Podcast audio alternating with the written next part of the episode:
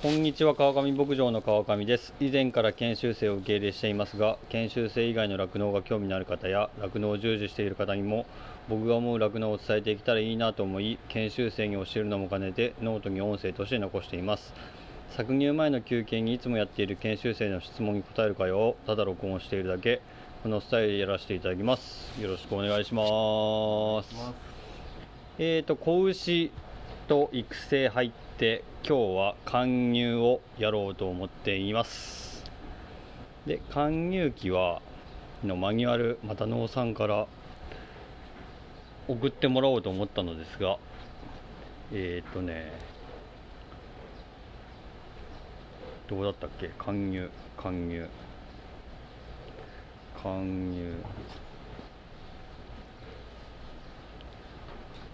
勉強会とかで出させてもらってる資料ならあるので、うん、そういう感じで送ってもらいましたがあんまり詳しく書いてなかったので 他のインターネットで貫入機の管理みたいなんで出てくるやつを見ながら勉強したいと思います。農産の一応もらったやつ貧乳後期から貫入機の使用管理。すべてに1日1頭あたりの給与量になりますって言って乳杯。搾乳配合。搾乳配合がまあ非乳後期だと8キロぐらい。を徐々に分娩予定日2ヶ月前までに3から5キロに減らしてって。でそこから貫入に入ったら農産のシナジードライ貫入用配合を給与し始めて2キロ。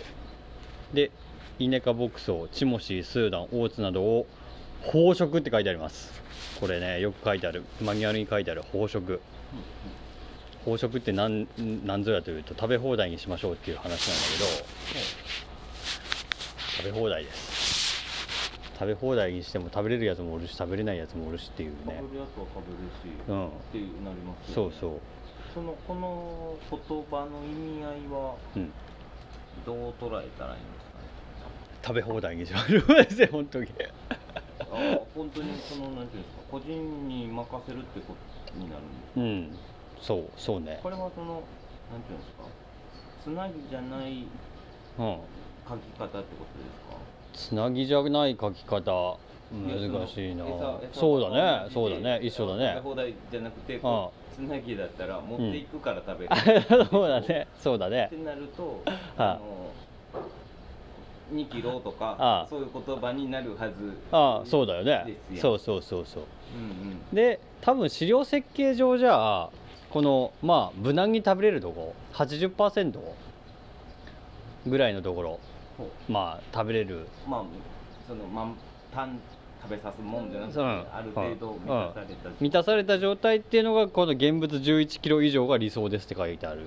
マニュアルでいいかな、うん、ねというかまああのなんていうんですかこの時期関係なく同じでいいよの感覚でいいんですかね、時期関係なく同じでいや変わるよ変わる変わる。お腹がやっぱ工場加入前期加入後期も、うんうん。えー、一定というかその上のあれに合わせてその、うん、逆にここれを100%として考えたはいはいはいはい。こんだけ上げんねんからここのこの白い部分、うん、残った部分を、うん逆にこれで満たすじゃないけど、うん、みたいなノリでもないノリでもない。ノリでもないと言い切ってしまうな僕は。うん。いやボディコンディションスコアがそれこそアンダーアンダーっていうその低めで入ったやつとかおそれこそ今度太りすぎ、で入ったやつとか痩せすぎで入ったやつとかだとやっぱちょっと違うよね、やっぱ違う。そうですね。そう思うけどまあ1 1キロ以上食べれるだけ食べさせた方が粗飼料をメインで買買いたいなっていうのは。理想だけど粗飼料ばっか食べちゃって今度栄養要求量が満たされてなかった。それこそバイパスタンパクなんて重要なんだけど貫入期。飼料設計上では MP って書いてあるやつですね、うん、バイパスタンパク。MP は、うん、獲得すると、うん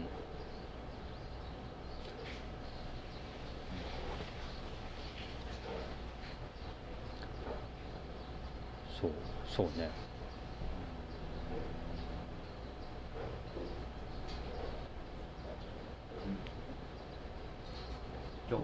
はい。なんていうかこう。うん。なんかマニュアルだけどちょっとこれはなんだろうな。なんて言ったらいいかな。おお手本でもないもんな。うん。まあこのトップランカうんーとか農産シナジードライを与えるバランスとしては、うん。こういう感じのバランスで考えておりますよそういうことですね。とそういうことです。本当に詳細を見るとそのイネ科牧草の成分値がどうなのかこうなのかみたいなとこもしっかり見た方がいいしそれこそ指向性だね。指向性とかね。全然違ったりするから最ね近その飼料系の飼料というか、はいはいはい。あの応用を見るとその、はい。チモシうん。とスーダンでもなんか全然ちゃいます違いますよ。違います違います。書いてますうんから、うん。だから余計そのどう捉えるべきというか、うんまあまあまあまあ、うんもう混ぜたもんを大体扱うことが多いかもし書きにくいというのがあるかな。それこそそのうん。理想はあったりするんだけどそのどれくらいでの勧誘期間で入れるかとかもうビタッとこの数字にパッパッパッって入るもんじゃなくて勧誘期も。うーん。うん。ですよね。そうそうそうそう。育成と子牛とかはまあ生まれてすぐゼロゼロ日だとするじゃん生まれてすぐ。そこから向かって上がっていってだけど勧誘期っていうのはこれから仕事しなきゃいけないっていうのもあるしうん。今まで仕事してたっていうのもあったりするのでこの調整が難しいんだよもう走り出してる車を止めたり こうねゆっくり走ったりはっていうのを調整するのを難しいんだけど。それこそほんまにその子の入り方にもよるし、うんうん。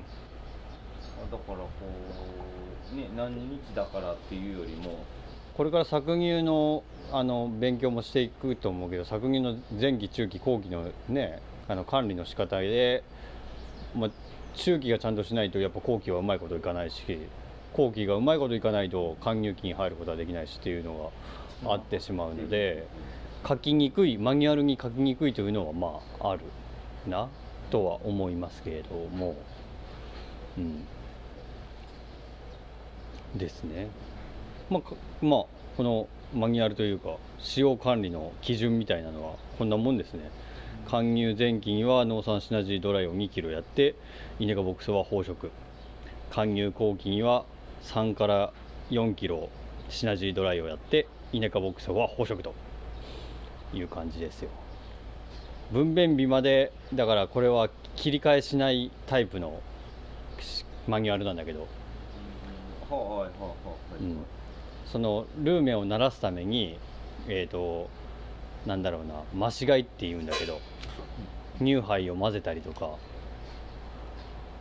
分娩に向けてね分娩に向かってすぐパッと配合が切り替わったらルーメンの状態悪くなったり悪くなったりっていうかその微生物が違うので食べ物が食べ物が変わると。そうそう。だからそれをこう混ぜたりとかするする場合もあるけどここではそういうところが書いてないからうん大丈夫な餌なのかな？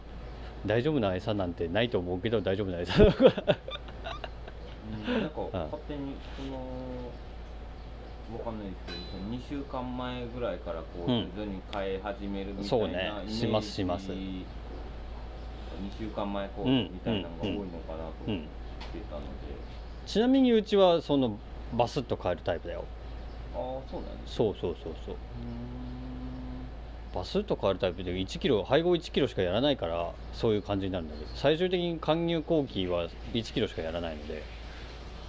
配合うん。そうそうそうそうまあまた後で僕の資料資料設計というかあれも伝えようと思ってますけど。でちょっとこのマニュアルじゃ勧誘の勉強にならないよねって感じがするのでググっていきましょう。インターネットで勧誘の管理みたいなんで出るとまだまだ出ました。十勝農祭の技術情報。乳牛貫入期使用管理っていうところが出てきます。乳牛の貫入式使用管理。酪農経営では常に生産性向上を望まれ多くの牧場では日々努力されています。中産期病を減らしたい。分娩後の立ち上がりをスムーズしたい。繁殖成績を良くしたいなど。今回は人乳期で準備機会である貫入期管理のポイントをいくつかおさらいしたいと思いますって書いてありますね。前期後期の義運管理で非乳期への慣らし給与をすることが基本ですさっき言ったやつね。慣らし給与。間違いとかも言うけど。そうそう。増やしていく。そうそう同じ意味でいいですね、そうそう。ここにも書いてます。良質牧草の飽食。濃厚飼料1 2キロ。ね。書いてあります。だから素飼料を所在するとルーメン溶石の溶石の機能と,、えー、と溶石を回復させますと。で素飼料にしてそのルーメンの状態を、まあ、リセットというか休憩させてやりましょうっていう意味がありますよっていうことが書いてあります。またカルシウムの給与制限はしないようにしましょう。これもまた難しいこの十勝農祭のやつはカルシウム給与制限はしないっていう言い方の勧入管理の仕方なんだけど別のところのマニュアル見てみるとカルシウムは十分に与えましょうとかカルシウムを切りましょうとかいうコンセプトの配合もあったりするのでこれ自分の使ってるところの配合をちゃんとこの餌メーカーにちゃんと確認することが大事ですね。これは給与制限したいのは、うん、えっ、ー、とその前期中にカルシウムが不足する不足しないようにしたいよねという。えーと、貫入から分娩になった時に分娩したらすぐ乳が出るじゃないですか、うん、そしたら餌からの要求量だけじゃその牛乳にこう移行するカルシウムが満たされないので餌餌が100%入ってきて、その100%を牛乳に行くことになると、体に蓄積されるものがなくなる。でともっとそれ以上に牛乳が出てしまったら体から削っていくわけですね、母牛は子牛のためにそうすることになるとカルシウムどこにあるかって言ったら骨にあったりするわけですよ、骨とか、まあ、内臓とかねいろいろ溜め込むところがあったりするのでそこから奪い取ってしまうので母牛が削られていくわけですねカルシウムは、で削られ削られて余剰がなくなってしまうと低カルという病気になってしまうわけですよ。でこれをうまくするためにカルシウムをコントロールすることで骨から移行するのをスムーズにさせたりする移行の仕方もあるしえっ、ー、となんだろうな。食べた餌が順調にこう回るように。だから食べれない状況の時に乳がいっぱい出るから困るので、乳を出さないように飼う飼い方が僕のやり方なんだけど乳を出さないように飼えばカルシウム以降がそうそうそうそう。そうそうでも出ていく分よりいっぱい食べればいいじゃないっていう考えの還入期管理もあるあるあるある。だからその餌屋さんの餌の使ってるマニュアルコンセプトをしっかり理解しないとここでバタバタこう分娩後に事故が出るのはそういうところが特に重要ですねカルシウムコントロール。でそれはその分娩してからやったりとか分娩の勧入する前あの分娩する前勧入後期で調整するのじゃなくて勧入前期からそういうのを意識して買った方がいいよということででこの十勝農祭のやつはカルシウムの給与制限をしないようにってことなんでカルシウムをいっぱいやりましょうということですね。いっぱいやりましょうってことだな。適切な量をやりましょうってことね。カニ入ったから、うん、カルシウム落とさなってした、しないでっていう意味合いに聞こえるんですよ。そうそうそうそう。昔はカルシウム、うん、加入に入ったらもうカルシウム入れんでええでみたいなのが普通やったけど、うん、そうだそうです。研究が進んでじゃないけどそうそうそうカルシウムそこで落とすと、うん、後々みたいな。そうそうそうそう。でなんかこれは加入に入って、うん、すぐの前期じゃないですか。はいそうですね。だからまあ体のそのどっちかというと出しまくってたカルシウムを、うん、こう回復させたいから、うん、みたいなちょっと回復させたいというかこう貯めたいみたいなイメージなんですかね、貯めたいけどね貯めたいけどそれが貫入前期後期を貫入って一般的に60日で取るじゃん、はいはいはい、それを45日で取るのか30日で取るのかそれを貫入前期後期でどういう分け方するのかみたいなんでももう細かく言ってしまうとそういうことになってしまうから真ん中バツンでもないあ真ん中バツンでもない。ないし。そうそう。じゃあ、うん、早産だったりちょっと早めに産んだとかなってしまうとねそんなこと言ってられないみたいなことになっちゃうから、まあ、だから貫入前期に入る前の貧乳中期貧乳後期が、まあそこまで考えてやった方がいいよとは思うけど一般的に一般的に言われてるのはこの十勝農祭の考え方でカルシウムの給与制限はしないように。あとあのこの良質の牧草の低水分ラップサイレージって書いてるんですけど、はい、低水分ってどこからが低水分になるんですかね？低水分っていうのは普通に乾燥のことを低水分。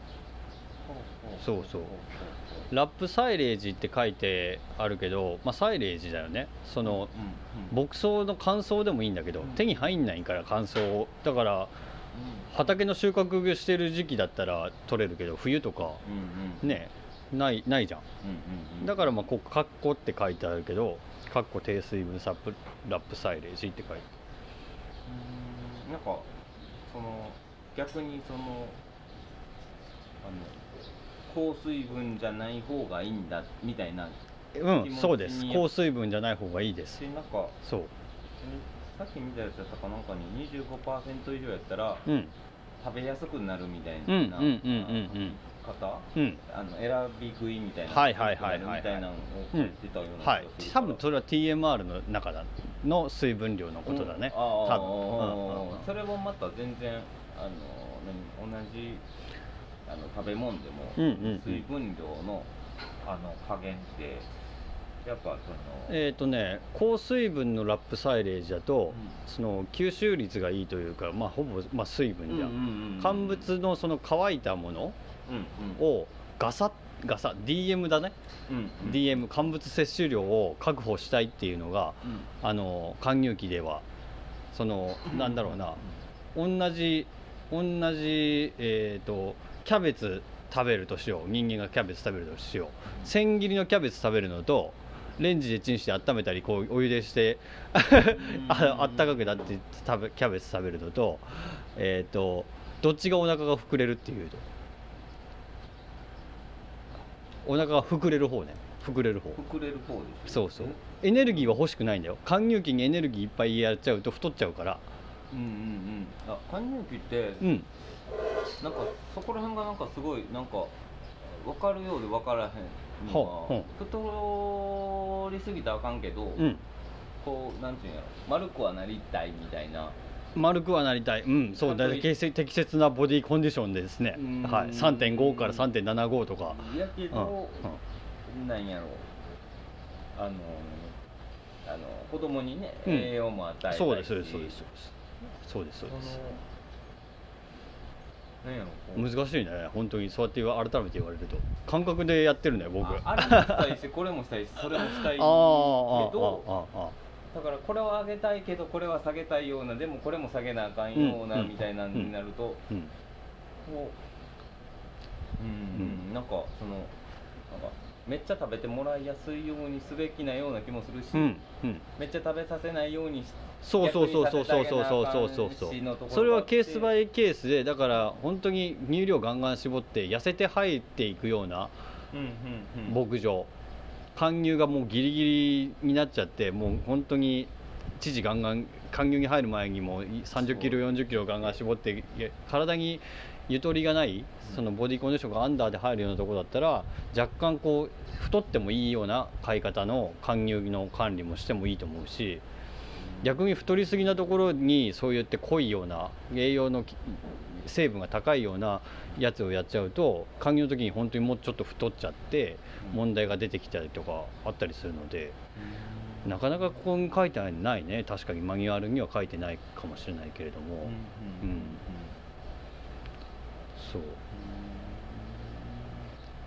だからルーメンを充足させるルーメンの溶石が取り使いたいのでだけど貫入、えーと、育成の後期とか育成の中期とかで言ったように6ヶ月ぐらいのやつはこう牧草をいっぱい食べさせてって言ったじゃん、うん。うん、ああいう管理の考え方と一緒になるかな。そうだね。そうやっていっても同じ、うんうんうん、まあ、ちょっとその、状態が、うん違うかも。で子牛の時もあんまり太らせないように余分なお肉をつけないようにってもう話したけど、うん。うん、そんな感じかな、うん。で搬入前期で今度後期になりますね。分娩予定前の3週間。良質牧草の法則出ました、良質牧草の法則濃厚飼料3から4キロ。コールサイレージを給与する場合は7キロ程度。玄玄関え？玄関期？って読むかいなこれって、うん、寒いところでは10キロ程度。胎児が急激に発育する時期のため栄養要求量が大きいステージになります。菜食量が低下しやすい時期でも可否牛は特にその傾向が強くなります。可否牛こそ栄養不足に注意しましょうって書いてありますね。うん、うん、さっき言った通りですね。普通はうん。え菜食量ってこう単純に食べる量というか、うん、食い気みたいなのり菜食量低下しやすい時期。うん。だから子牛がみんな。あほぼほぼみんな。かあの後後期に入って分娩前後期ってまあ分娩前3週間とか1か月とかになってくるんだけどそこであの子牛の大きさが急激に1日1キロぐらいのペースぐらいで大きくなってくるのでガンガンガンとそうなってくるとルーメンがあの圧迫されてしまうので子牛に取られて。うんあんまり食べれんくなる。そうだね。だからそここでその牧草をそれこそ飽食ってやってるんだけど1 1キロ食べてないような個体はやっぱ注意して食べれるような感じ。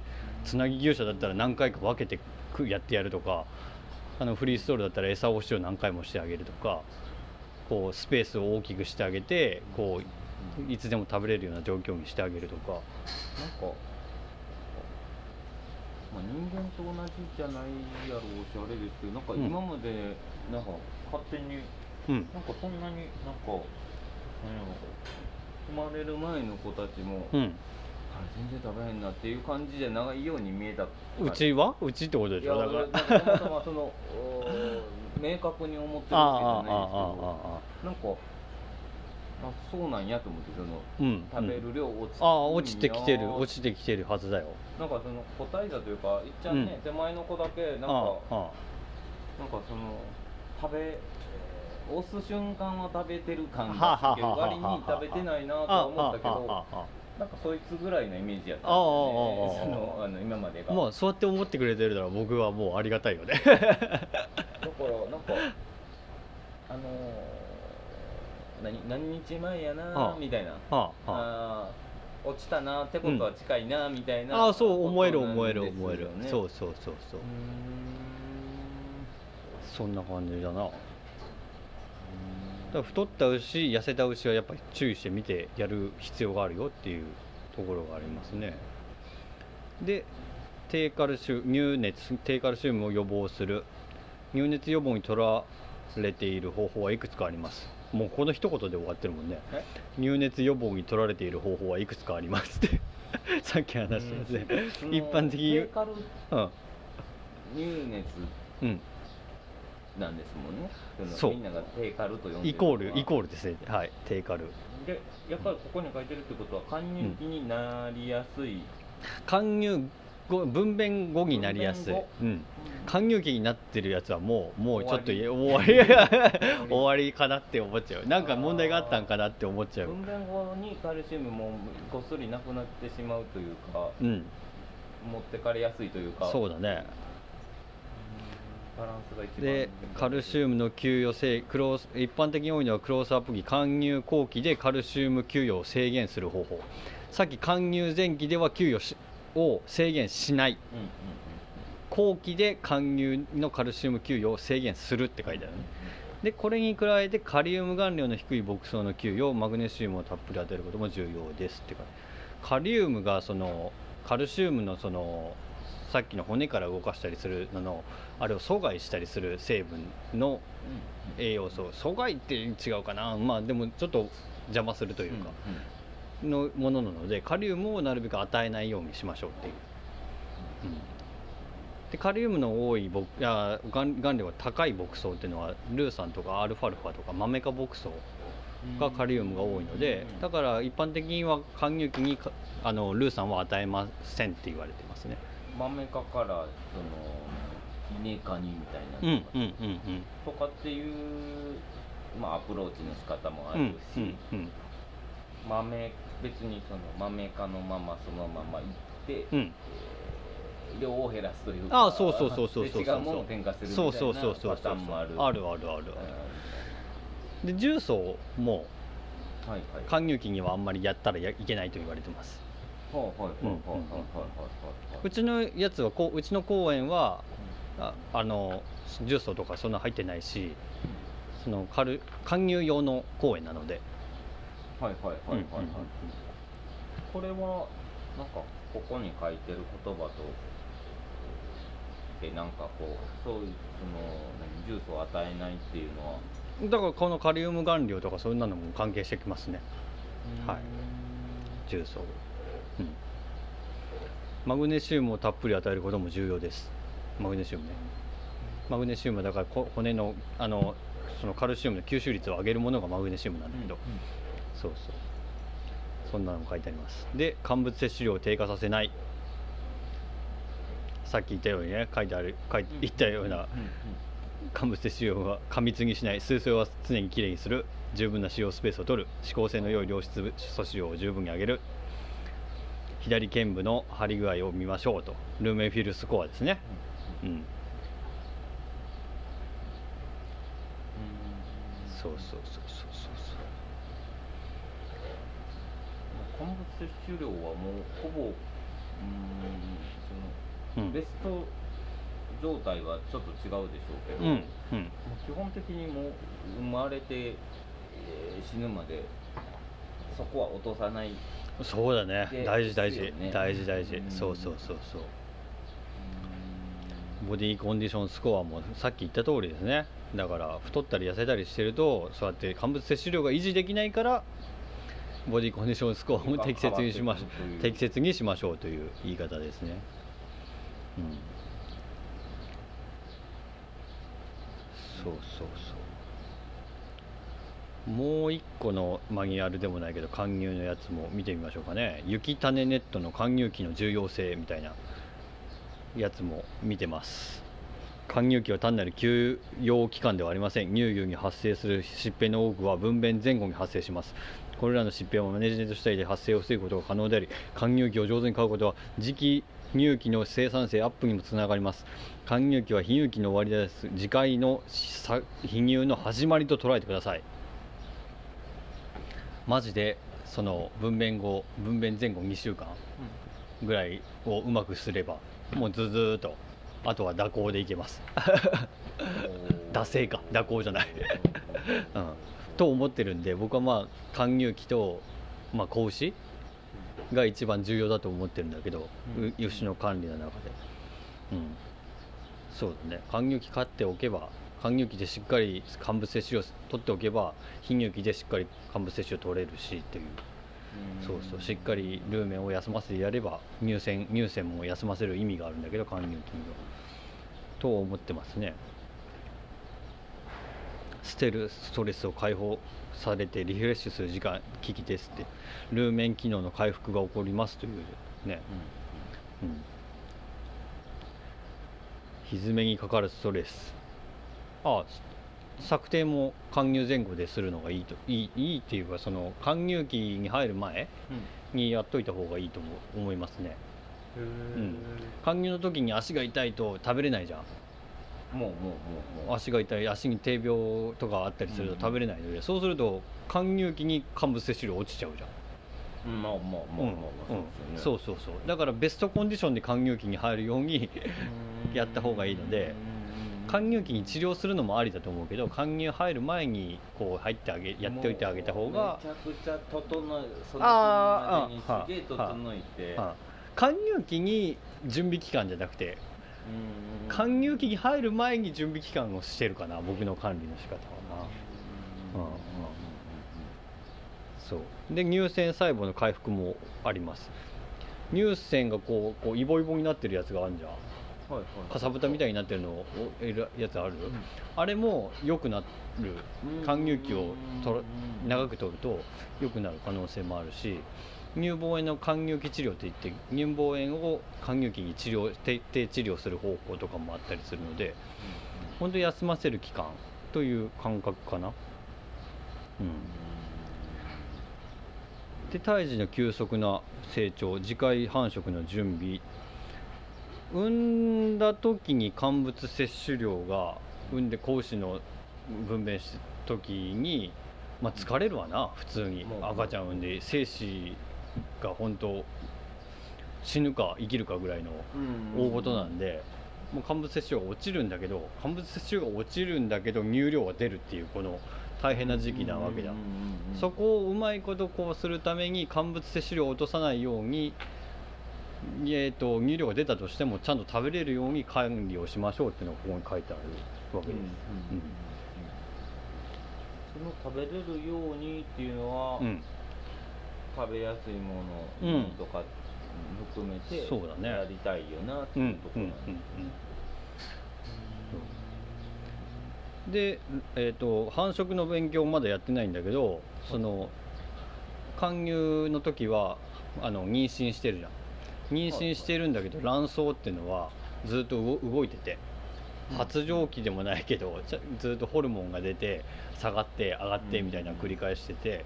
で、えー、と勧誘期の時の卵胞が卵胞っていうかた卵卵卵胞が分娩して発情が起こる時の卵胞になるんですよ。種付けする時の卵胞になるのでだから勧誘期をしっかり飼っておくとその産んだ時にすぐ種付けができるよっていうようなことが書いてある。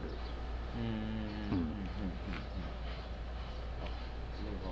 そうそうそうで疾病の予防乳牛に関わる代謝病多く存在します。そのほとんどが分娩前後に発生する周産期病でありこれは相互に関連します。還元期は単なる休養期間ではない時間の始まりです。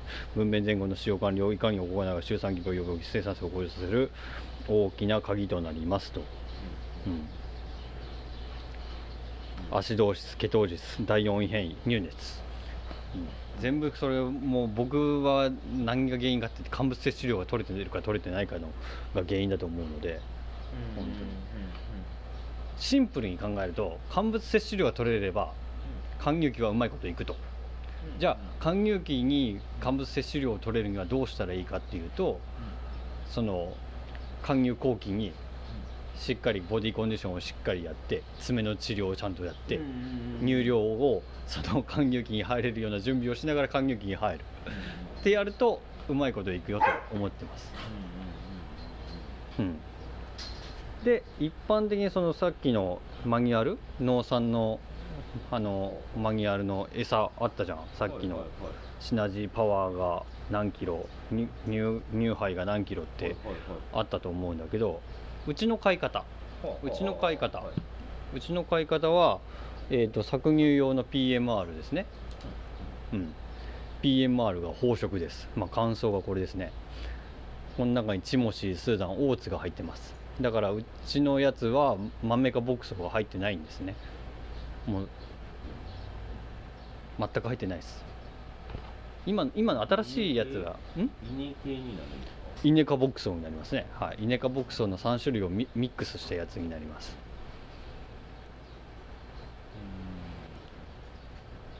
でえっ、と還乳期配合っていうものは全くやってないですね。うん。還乳期配合っていうのはやってなくてこの乳杯だね。搾乳牛用の乳杯をえっ、と2キロ。還乳前期に2キロ。前前期はそれは前期が、うん。前期が、うんうん、PM 2キロうん。配うん。で、えー、と還乳後期になったら A パスっていうその合ほうほうほう。飼料添加剤、うん。えー、とバイパスコリンとかバイパスえっ、とバイパスタンパクか、うん、とかそんなのが入ってる。一回も触ったことないわ。そうだね。還元の時にやるやつで微調整してるからその牛のコンディションを見ながら増やしたり減らしたりとか微調整したりしてるので一応。これは、うん、この、えー、2キロの PMR にガスを足すという、うん、PMR は飽食ね、うん、で乳杯が2キロで、でえーと、貫入後期になったら、えーと、1キロになります。もう乾物摂取量しか考えてないので僕は貫入期の中に。だから飼料設計上じゃ足りてないかったりなんか微量要素足りてなかったりするんだけど。うんだからマニュアルとか全然あの基本？基本というかその基本は踏まえてるんだけどそれとは違うやり方やってますね、はい本当に、うん、だから混乱すると思います。研修生のあの方は。マニュアルにはこうやって書いてあるじゃないかって思うかもしれないけど。うん、うん、で産んだらえーと、乳杯に変えて乳杯をちょっとずつ増やしていくというやり方ですね。どこまで上がるんですかね。これは搾乳牛の時に勉強しようかなと思ってて。そうそうそうそう。まで下がるよっていう。そうそうそう1キロまで下がるよっていう。本当乾物摂取量とだけを考えた買い方です、うん、うん。うん、でその川上さん的には、はい、搬入前期はいつからいつというか搬入前期と後期の分けでいうと。分けでいうとえっ、ー、と分娩1か月前か分娩3週間前が勧入後期です。1か月前か3週間前。これは牛によって変えてるからですね、うんうん、まあでもおおよそそれぐらいが当たりにしてる、うんうん、そうそれ以前のものは全部勧入前期です。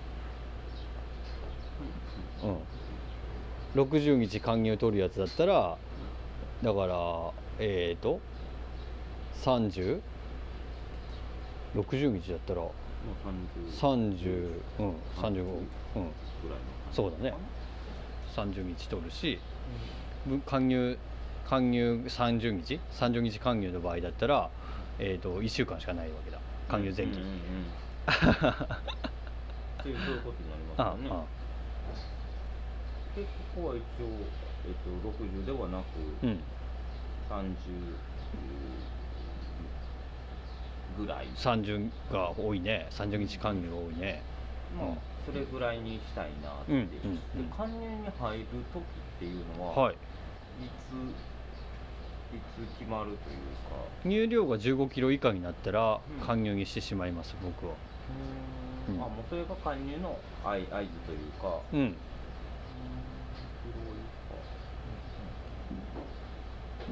15キロ以下っていうのは何でかっていうとその餌の採算ベースが合うところと合わないところと。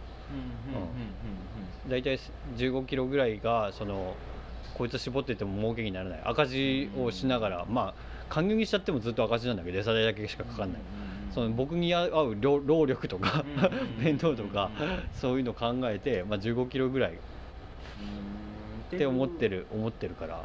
のとか、まあ、日にちとかはあれですか？日にちとかはあんまりない。そうそうそう。何日やったかな？わかんないですけど、そのね、出始めから何日ぐらいをね、期間として捉えて、はいはいはい、バツって切ってる人も多いの多いね。マニュアルにそうやって書いてあるから、みんなね何日にしなさい何日にしなさいって書いてあるから何日休ませてっていう話に、がが往々にして多いんかなと思ったんですけど、そこは全然気にしてない。全然気にしてない。牛に合わせてますね。たまたま乳量15キロぐらいより下回ってきて、うんうん、あ結構やってんな搬入にっていう感じでもないんですか、もう乳量あくまで乳量で。乳量とコンディションもあるけどね、うん、コンディションはそれはえーと、もし痩せてた牛、うん、乳量1 5キロぐらいで痩せてた牛がいたら、貫入期がまだ90日ぐらい先？90日ぐらい先じゃないな。まだ貫入期にしなくてもよかったら若干太らせるような感じで貫入後期に入っていくわけです。ああ搾乳後期か。まあ言ったら標準というか、うん。あーもうちょっと超えてもらってからそうそうそうそうそう。そうってことはだから乳量1 5キロだけど設定乳量2 0キロとか2 5キロとかの餌をやって体を太らせていったりとか。逆に体型が太りすぎてる子も、うん。ちょっと痩せさせてうん加入に入れてあげたいって感じでは、えっ、と貫入えー、と貧乳後期に痩せさせるのってあの本当にあんまり良くないので。ですよねだから貫入後期あ貧乳後期ごめん何回も間違えるな。貧乳後期に太った牛は太らせないような貫入の入り方。維持で維持維持。下げまでいかなくてどちらかというと下がるより上がるの方がまだままだマシだと思ってるんで。まあそのそら真ん中がええけどああそので野菜から太るのはうん。リスク的にはまあ少ないし、うん。良くなる方向でうん。うん。いいけど、うん。ああはあはあ。ってなるとあの痩せてる場合はうん。うんちょっとあの入るのがあのずれるというか、うん。うん。可能性はあるある。ってことですよね。太ってるやつはだからバスッとできるね。うん。逆に。なんかあのその搬入前期があります後期がありますうんみたいなのは、うん。知識としてはこう絶対に欲しいけど、うん。その行った牧場の先々でその前搬入の前期とか後期とかのうん。タイミングとかも含めて、そもそも言葉の意味合いが全然違う。違うよ。から、うなんか。こうインターネットでググって勧入前期ってやって一個一個こうサイト見見ていくけどその意味は全然違う。うんだから、ん。なんかその辞書としてね、うん。あの加入前期って言葉は、うん。まあ、加入のこう大体何日ぐらいですよでいいんですけど、うん。うん。で止めずに、うん。ただうん。牧場ごとに全部違いますというはい。米印じゃないけどは をその辞書として辞書の意味合いとして書いとかないと、はい。なんかえー分かってるよね。違うの分かってるよね。はいはいはい。そのここはあくまではい。例として言ってるでみたいなのは、うんうんうん。あのいやそれ後から80点はいかんかな。マニュアル通り勧入前期後期、うん。皆さんが言ってる勧入前期後期やればうん。まあ60点うん。は取れる。でなんかであとそのなんていうんですか。うんそら牛のことを考えたいけど、うん。その自分らのバランスも見て牛を飼うわけなんで、うん。ってなったらいやそうは言うけどこうしなしゃあないやん。うん。とかね、地元の なんかつながりじゃないけどもあるやんかとか絶対ある。中でやっていくって考える。と、うん絶対ここの意味合いっていうのが、ううん変わってくるし、うん。うん。なんかだからうーんなんかそこら辺の,、うんニュアンス？うん。でここは違うもんなんだよ。言葉としては同じ、うん。けど、うんうん。全然あの全部に適用される言葉じゃないしそそこの同じ場所でやってたとしても、うんうん。違うんだよっていう部分なんだよっていうのは、うん。あの書いというん。かなあかんな。そうだね。いやそれこそだからそこに教育というか、うん。あのいや後からあ全部忘れてみたいな、はい。ちょっと待ってっていうか ちょっと待ってっていうかもうななんやったんってなるから。でもあるよそのうん。海外で新しい勧誘の管理がありましたみたいなんで、うん。今までのやつはちょっとバスちょっとちょっとうん。うんうんうんちょっと皆さんうん。ちょっと皆さんみたいなあるあるある。ってなるの分かってはあのなりますよ。うん。うんっていうのが分かった上で聞きたいわけよ、うんうんうん。聞かせないと、うんうん。あのほんまになんかうん。昔はだって間違いってそれ当たり前だったからねうん。本当に。あの貫入期に搾乳牛のややつをやってこうルーメンを鳴らしていきましょうみたいなのも本当に学生の時はそれだったからね本当に、うん、ガンガンやってたからね。で飛び出し入力50キロとかやってあああったあった。うん。で搬入期も一緒。育成と一緒で、そのただ飯食いじゃん。まあ還元期もただ飯食いだよ、うん。まあ本当に。だ父出出してはない。仕事はしてないんだから、うん。ただ飯食いで、えー、と還元期がどれだけいるか。うん。牛舎にどれだけいるかでこう経営がどう回るかっていうのも影響してくるわけだ、うんうんうんだから還元期を短くすればそれだけ仕事してる牛が多く増えるうん。うん。牛舎内でね、のもあるしだからそのどういう経営をしていきたいかというコンセプトがないと還元期のメニューも決めれないわけですね。うんうんうんうんうん自給飼料があって自給飼料還元期があんまりその、まあ、例えとして悪いけどそのサイレージしかなかった場合サイレージはあんまりやってほしくないってうん還元期にやってほしくないって書いてあるけどもうめっちゃいっぱいあって還元期も食べさせたいと思ったらそういうメニューを組む。そうそうそうそう。でそうしたら配合と粗飼料は他の組み合わせはどうしようかっていう買い方になってくるし、そうそうそう。いやなんかここら辺。やっぱどういう買い方したいかっていうのをその農場でどこをゴールに目指すのかっていうのをやっぱ考えないと、うん。でなんかそれぞれにゴールが違うくていいうんものだから、うんうんうん。なんかこう、後から学ぶ人たちが、うん。うんなんかこうねなんかこう、うん。川上牧場ではこれが貫入前期と後期の感覚やし、うん。違うところの貫入前期と後期はあのこんな感じもあるかもしれない、うん。シャンな感じもあるかもしれない、でってなるから食べるもんだったり揚げ方だったりも違うくなってくるよみたいなのは、うん。なんかこううん。なんかこう分からん分からんというかその書いてない気はする、書いてないよね。その部分はね。書いてない。うん。書いてないんだけど書いてないんだけどこの業界にいたら分かるよねっていう ニュアンスはうん。あるね。だからどこにもある書いてあるないけど。それこそこう当たり前じゃんみたいな。農場ごとに。牛群運転うん。のあ牛群打つやつとかでも、うん。うん。えーっとそのえここでは加入30日なんはいでって聞いてたから、はい。30あただその打つ打つのとかはまあ60というか、はいはいはいはい。ぐらいかなみたいな、うん。うんで何日やからっていう計算とかも、いうん。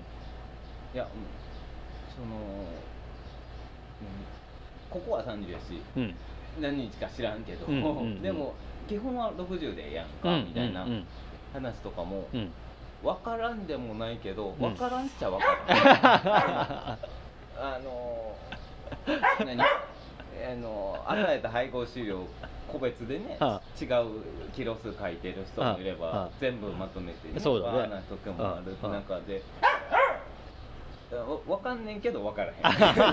いやいや言いたい多いね多いねそれあるあるあるけどであのこれはうん。うーんそれは違うかもしれんけど、うん。その感じでやると続かんとは思う,、うんうんうんうん。そのそのこの伝え方しとって、実際はそれでうん。いっぱい入ってきてくださいのは、うん。やっぱりそのうまいこといかへん気はする、うんうんうんうん。それはそのお互いやけど伝え方も聞き方も悪いとうんいうか、うんうん。た時に書いてたからこうとかっていうのも違うっていうのも、それこそこういろいろ分かってか勉強しまくって、はい。汗水じゃないけどまあすごい勉強した人たちが。大変だ難しいねってで それを伝えようと思うんだけど難しいよね。だってこんだけ勉強してきた後やから分かってることだからみたいなところでこの差はすごいなんか現実とのこう差といいますかかといってあの作業で求められることではないというか、あうんうんうんうん。ただなんかこういうところがほんまに共有されていくためには、うん。うんである意味太らせん太り気味やけど、うん。維持はしたいよね、はいはい。とうん。なんかこうこいつ太りすぎやからちょっとこう痩せさせなあかんよなって痩せさせないけないって思っちゃうじゃん痩せさせたらダメなんだよ。あの還入期に。還入期っていうかどの状態でも痩せさせちゃダメなの。痩せたいというかその太りすぎだよねという、うんうんうんそのなんかそのその感覚うん。ってその状況によってちゃううんうん。気はするから、うん。なんかそこら辺なんかあの共有できてけへんのちゃうかな。すげえ思ってるんですよ、ね、はいはいはいはい。うんあの一人でやってるから自己完結は全然あり得ると思うし、ええねんけど、複数でなった時の,、あの管理とかって、こん。なになんかこうとてもこう同じ1キロ与えるでも2キロ与えるでもその意味合いが変わってくるというか、うんうんうんうん、違うよ。本当に違う、うん、うん、1キロ1キロやっといての中にいっぱい入ってる。含みがいっぱい入ってるね。うん、なんかマニュアルとして何が書いてあるそういうどう書いてほしい？本当に細かくコンコンと全部書いてほしい。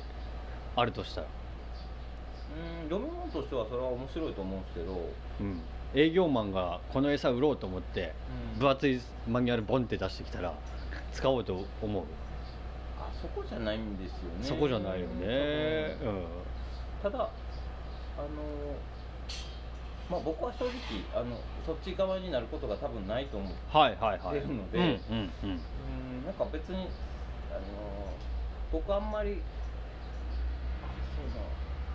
その営業の人というので買わないので、あくまで製品で見るタイプなのでとか僕は自分もそうなんですけど、うん、ちょっと今の時代に逆行しちゃうタイプなんですけど、うん。僕は人の顔が見えない方が買えるタイプなんですよね。で別にあの人やから買いたいっていうのは少ない方なので、ってなるとあくまでこっちの計算をどんだけしやすくしてくれてるかが価値なんですよね。餌屋さん、はいはいはいはい、僕からしたら。うんうん、である意味あのこの流れ今まで聞いててもそうなんですけど、うん、結局餌屋さんの専門家に頼らなあかんというか頼らないかな。計算してもらわなあかんだとは思うんで、うんうん、なんかかといってこっちはお金の計上だけしとけばいいというやつじゃないから、うんうん、なんかそこら辺なんかすごい難しいんですけどただこのああくまであの自分の貫入前期とか後期とか、そこら辺の定期はなんか、あの決めれるところというか、うん、植えるところ、とまああの完全に定義なんてあるんかな？牧場ごとにその貫入この3つは貫入前期だよ後期だよって。分けてるんかな？そのなんとなく知事が出たくなったけ貫入ってやってるはず。どっちかというと。でまあここやったら2キロから1キロにその切り替わる瞬間があるわけやし。でまあ3週間前から1か月前かなっていうのもそのただその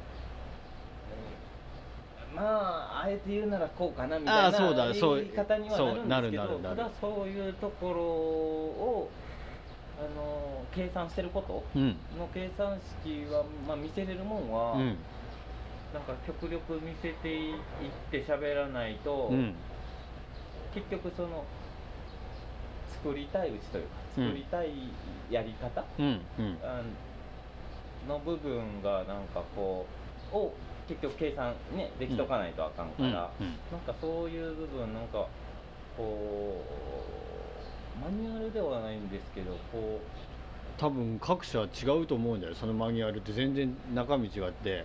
それこそカルシウムコントロールするのかしないのかあれでコンセプト貫入杯のね貫入の配合これ使ってくださいっていうコンセプトは全然違うと思うんだけどそれを伝えるのに本当に分厚いマニュアルが必要になるんだけどうんなんか本当にだってそのマニュアル見せられてその面倒くせえじゃん。うちの買い方これだって思ってる農家さんは多分それみんな使わないよね多分。うん。なんかうん。どれのどの勧誘にも合う餌持ってこいやって。万能な餌持ってこいやってなるかなてななうん。まあでもなんかうん。まあでもそこも結局たた何？いろんな会社が戦い合う状況がいいわけで、ああ一社オンリーになると、それはまた話別ってなどうせどうせなるというか、のものだと思うから、あれなんですけど、地域としては、同じスタンスの方がええやろうなとは思うんですよね。まあまあまあね、基本的には、ね。うんうん。うん。ただ全員同じになってまうと思んないというか思んないよ。全然楽しくないね。部分もあるだろうから。全然楽しくないね。ただそのまあ面白い前にあのまあこれでじゃなくてもいいんかもしれんけどね食べれるというところがね、うんうん大前提で、うんうん。なった時になんかすごいこううんここら辺の定義からなんかあのすり合わせていく？だから僕が学生の時の還入期の管理と今の還入期の管理ってまあちょっと変わってきてるんだけどそれはまあ普通に当たり前で乳業が改良されて今までのやり方じゃちょっと牛が飼えなくて事故が多くなってきたから変わってるんだけどだけど農家さんはそれを理解してなかったりしてずっと昔のままの考えの還入ってこういうもんでしょうがずっと変わってないのでだから餌ってこう売りにくいよね餌屋さんとしては。うんだからやっぱり、そのでなんていうのこれも含めてうん。あのい遺伝改良が進んでしまうあもうどんどんどんどんもう完全に進んでるよ。間違いなく言えることが、はい。これじゃこれが正解じゃなくなるというあなくなるなくなる。そうそう。川上さんこの加入の全然違う。でということあのあれこのあの時聞いたけど変わってるやんあそうそうそうそう。でてかそうならなあかんもんだって教えれてないからあかんいいこと言った。いいこと言ったよ。なんかなんかなんかそういうところあの全然魅力的ではやっぱりね。あの業界としてね。そうだね。うんうんうんうん。だってあのうーんまあそこら辺はなんかあのねそれぞれでいいけど、うんうんうんた時にうんあとなんか違うもんも売りにしてほしいよなとはうん思ったり、うんうんそのまあ当たり前ですけど、はい。餌もなんですけど、ん。このどんないい感じでね、うん。こっちに持ってき給与されるとかうんも含めてが、うんうんうん。餌屋さんのね、あのお良さなんでなんか正直この成分話は成分話でとても素敵だし、うんうんうん。いいんですけど、うん結局めちゃくちゃいい餌でもこんくなったとか、うん営業マンがね。うん。あのこう流れがね、はいはいはい。あこの時になったらストップしちゃうんですよね、はいはいはい。とかっていうものもやっぱ手出したくないし、あの例えばこうねいろいろな理由があったりで、うんうんうん。うちはこうしたいからああしたいからで、うんうん。まあ、細かく聞いてくれるうん。とかも含めて、うんあのやっぱ売りですし。そうだね。そうそうそういう部分も。であの多分こう環境うんとかこう、うん、牛の口にの前に来るまでをうん。設計してくれる、おーすごい面白いね。だからすごい思ってたのがはなんで食べたらあかん紐で巻くんって思ってるんですよ普通に。トワインとかねラップのね。あのああいやこれであだでも食べれるもんで縛ったらええやんぐらいの ふうに思ってたりあのそれあは難しい部分も分かってるし、はいはい。はい輸送のあれとかあも分かるんですけどってなった時にあれでしょ？あのあの爪楊枝とか箸についてるじゃん。うんうんうん。指を刺さないでくださいって。もうどうしたんやかこうしたいんか私には分からなくてそれはあので全部有料でええっていうかあのいるんやったらほんまに必要やったら金払ってでも出す出す。であ。なんかついてんのが当たり前にしたせいでえなんでついてないん？あお前。指刺さったかいやって言われるっていうねしかもこうえなんなん？これをスプーンで食え言うんですか？いみたいなパスタをスプーンで食えとでも言うんですか？みたいなクレームって。あんねんけどあ。そんなんするからやんと思ってあてそうだね。でなんかプラをやめましたエコですみたいなもうもう ほんまにもう茶番でしかなくて。だから時にあその餌屋さんあうも、んうん。あのその中身のことを考えてくれる人がいて一、はい。人じゃないから、絶はい。対これはもう間違いなく言える。うん。一、人じゃないねんから、ん。そこの部分もやけどうん。牛の口の中に入るまでの、をうんもうちょっと考えたら、うん。あのもっと餌代として取れるかもしれないし、っていうことを考えてくれたら今度あのもう餌餌をうなんていうのそのそれこそこうなんかイケてる企業的なはい。僕らは餌を売ってるんじゃありませんみたいな はいはいはいあのなんかコはい。ーヒー売ってるんじゃありませんみたいなはいパターンはい。はいはいはとかをいうん。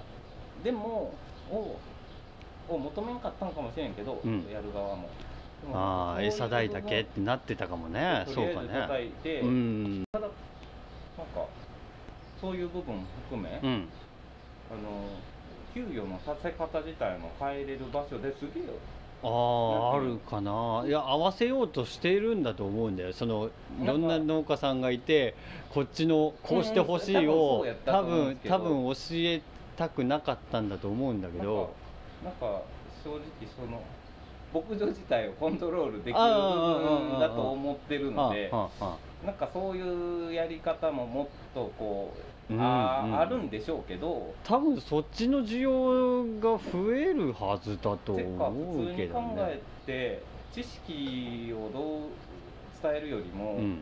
そっちでもう餌屋さんにお任せしますって言うてるくせに自分らのやり方は曲げないっていうこの今意味わからない状況になってるのを、なんかその仲介させてこううん。手数料プラスさせることに意味あるんかなみたいな気持ちになったりするしあの なんかそこまで考えた時にうん。結構あ本気出せれないんじゃなくうんけどうん。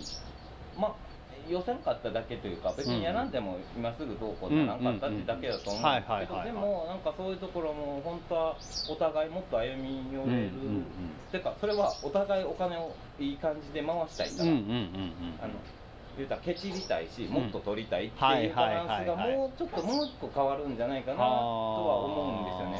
その餌屋さんに寄せたいわけでもないし、うんうんうんうん。こっちも儲かりたいし、うんうんかといってあの作業的にあだったりおだから金僕の感覚で言うと30日勧誘専用配合が出たら多分僕買うよ。である意味なんかこう餌屋さんはあ餌ストップしたらあえー牛どうなりますっけみたいな話になった時はい。にある意味出すもんでうん。誘導できる部分もあるんじゃないかなとは僕は思ってるんですよねうん。普通に。だからこいつらこうしたいからこれ出そううんっていう。はいはいはい。逆にこれをこの製品ストップしてはい。これ売ろうっていうわけじゃないけどっていうなんか市場をもっとコントロールできるただはあ。優しさではあ。全員のいろんなところにオーダーメイドというかそうそうしてるしてる。セミオーダーでやってうん。対応してくれてるのは、うん。昔も良かったしその姿勢ってすげえ、うん。素敵だけど、うんうん。今後は被害が増えるんじゃないかなと思って、うんうんうん。そのやり方をするとその長らくうん。その苦しむ時期が伸びるだけ、ある意味うん。解釈してくれみたいなになるやろうし、逆にもっと儲かれる人たちの意見聞くのがいいわけじゃないけど、やっぱりそういう部分とかをがそれがスタンダードやで今のマニュアルやでって、逆にちょっと統一化するはいことで、違うことやってる人たちがまた生きるし、なんかなんかみんな変わっててみんなみんな素敵やみんな平和やんっていうのは平和じゃないんじゃないかなとか思ったりはしちゃいあますから。なんかその栄養面の話ってもうあと何パーセントとか何ミリグラムみたいな話にん近い話になっちゃうと、うんうん。トータルで見たらすごい影響あるんですけど、うん。うん点で見た時の影響度がないので、作業員って多はい分そこで見てるので、あとうーところをなんか思うとなんかやっぱりその口元に届くまでのデザインというかがうーん。もしかしたらなんか違う加工法じゃないんですけどっていうのはいろいろなんかまだあるのかもな面白いね。って思ったりはしますね、はあもうなんかでできてる感もあるんですけど、ただなんか、うん、できてないというかそもそもあの合わせてるからあうん。それこそ餌屋さん的にうん。めちゃくちゃまあ絶対出してるんですけど、うん。自分ら的にめちゃくちゃ美味しいやつ、うん。なんかあんまり労力ないねんけど、ん。めっちゃ売れるし、はい。割合それ売れると、あこっちもどんどん作っちゃうね。あのーちょうどいい？はいはいはい。製品を出すんやと思うんですけど、うん。仮に牧場何々牧場にじゃなくて、あ俺らがいっちゃんあの楽できるあかつあまあいい感じでねはい回ると。回るし、作業的にもちょうどいいっていう餌って何になるんかなっていうのを、見てうん。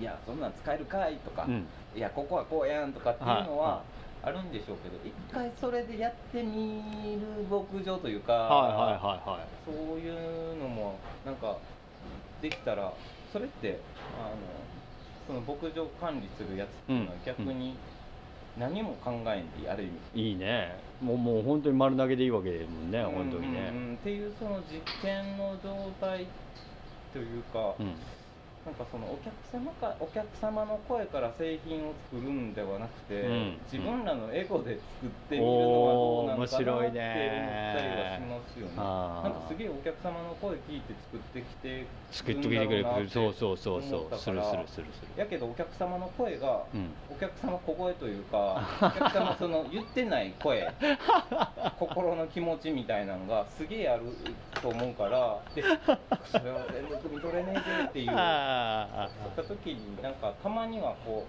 ういや知らんけどこれ使ってみて、はいこれでこれでこれ使ってうんうんみてえな、うんうん。でっていうのをほんまにねなんかいつでもねいい感じで提案はしてくれてるんでしょうけど、うんうんうん。なんか。いや僕はそれこそ話して営業マンとそのコンテコンセプトまでうんうんうんうん。話するからその背景というかこの餌をなぜやってるかっていうのでで僕がその歩み寄れるところは歩み寄ってみたいなことやできるからできるから30日間業も普通にできるわけでうんだよね、うん。あるもので。これはこうい別の会社のうん。こういうの使ったらもっとこの餌生きるんじゃないですか？みたいなこともしちゃったりするから農産の餌使ってるじゃんうち。うん。だけどそれにこの餌が入ったらうんうんうんうんもっとこの餌良くなりませんかみたいなこともしちゃしちゃったりするから。だからなんかそういうあのお互い、うん。お互いとかも今やってるとかやってないとか含めて、うんうん。なんかその加入前期って何日からとかっていう、うんその1たす1はの空白じゃなくて、はい。えーこのね四角足す四角が加入前期これとこれって何入れれるかな、うん俺俺やったらこれやしうんあれや、うんうんでもその全部が答えやでみたいな部分とかの知識とかその今の考え方がどう考えても変わる、何年後かに、うんってことはもうこれは変わる体で考えとかなあかん、っていうのをうん。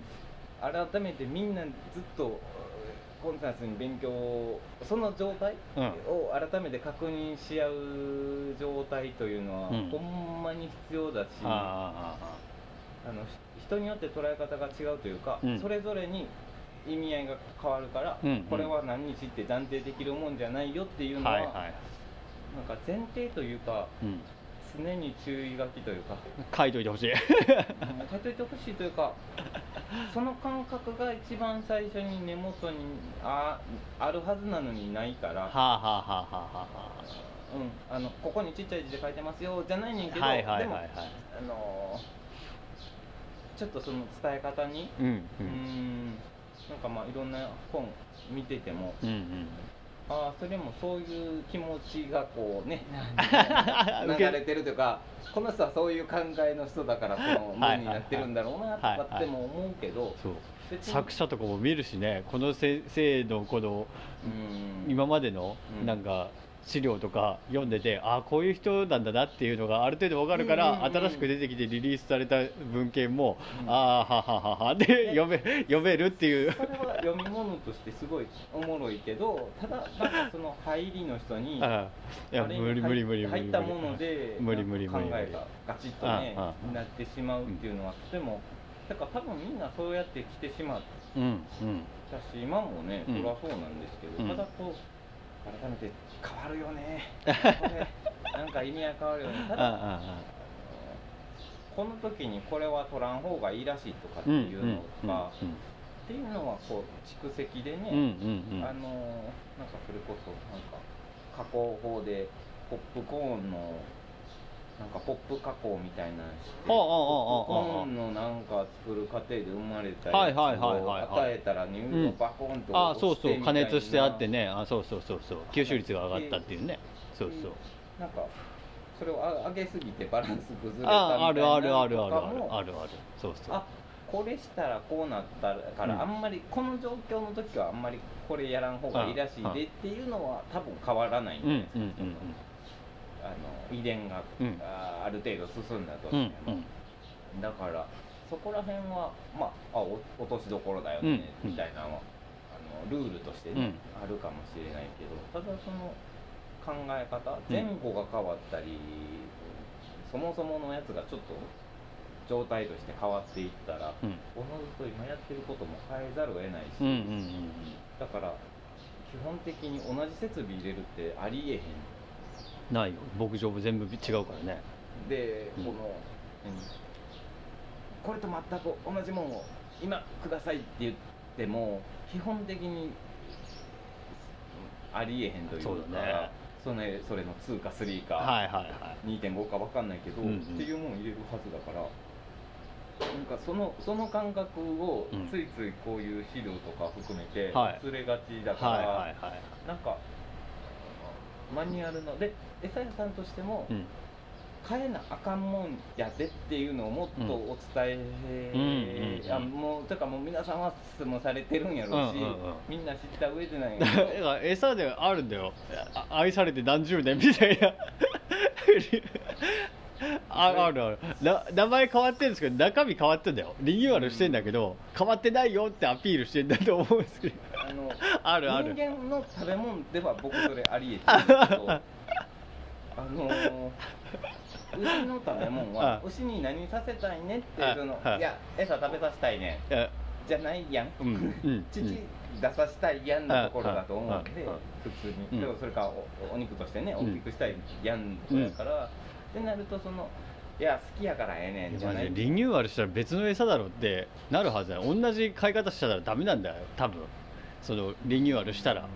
だけどリ ああれ書いてあるよ。割合も含めて。いや全然変わってる全然中身のそのそれこそねあのコーンのあの処理の仕方、うん。スチームに変わったりとかアッペンが変わったりとか全然変わってるんだけど中身ね。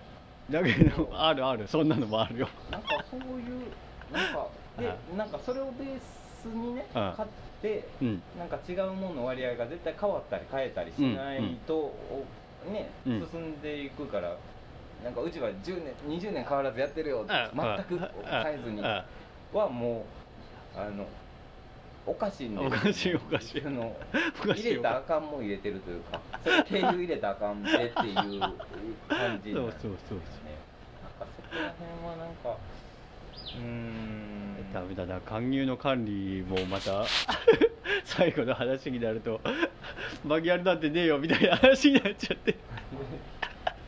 すいませんねこれ。やっぱマニュアルやっぱそれそれは改めて、はい。言ってること嘘ですじゃないけどあ その話半分で聞いてもちょっと違うんですけどそうだね。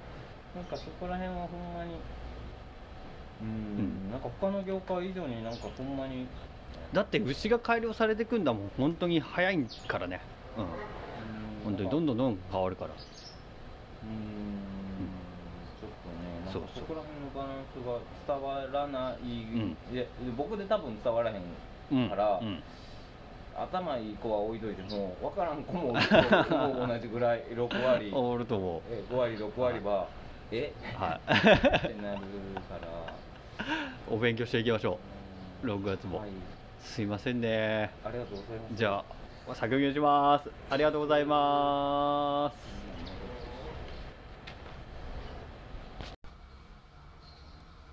はい、えー、と時間になったので今日はここまでです。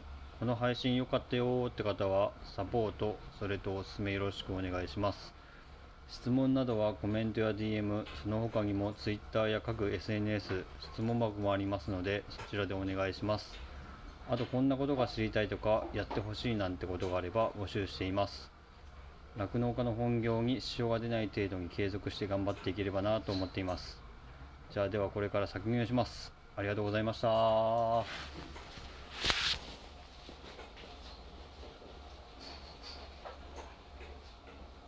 Yeah.